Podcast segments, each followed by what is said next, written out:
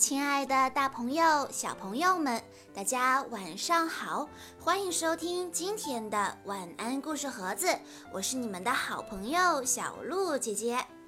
今天我要给大家讲的故事是由来自杭州的李雨桐小朋友推荐，故事的名字叫做《逃家小兔》。有一只很想离家出走的小兔子。他甚至想出了好多的法子。至于他是不是真的想要离家出走呢？那听完故事我们就知道了。从前有一只小兔子，它很想要离家出走。有一天，它对妈妈说：“我要跑走了。”妈妈说。如果你跑走了，我就去追你，因为你是我的小宝贝呀。小兔说完，便开始飞快地跑起来。兔妈妈就在小兔身后的不远处追着它。小兔一边跑一边说：“如果你来追我，我就要变成小溪里的小鲤鱼，游得远远的。”话音刚落。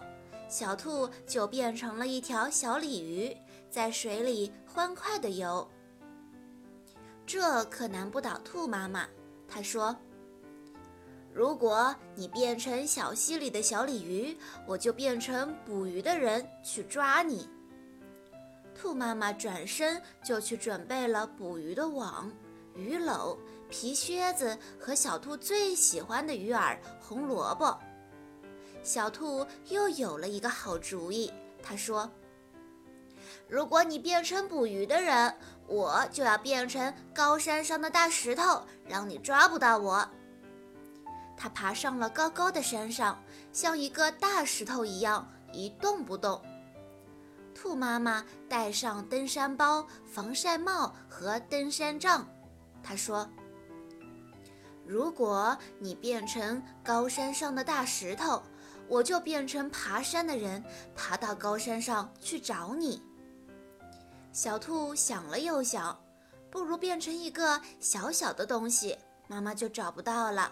小兔说：“如果你变成爬山的人，我就要变成小花，躲在花园里。”妈妈说：“如果你变成小花，我就变成园丁，我还是会找到你。”园丁是照顾花园的人，他总是对自己的花园里的花疼爱有加，认识每一朵小花。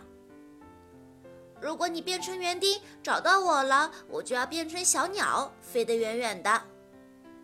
小兔又变出了一对翅膀，扑腾几下翅膀就可以飞得很高很高。这下妈妈肯定找不到我了。可是妈妈说。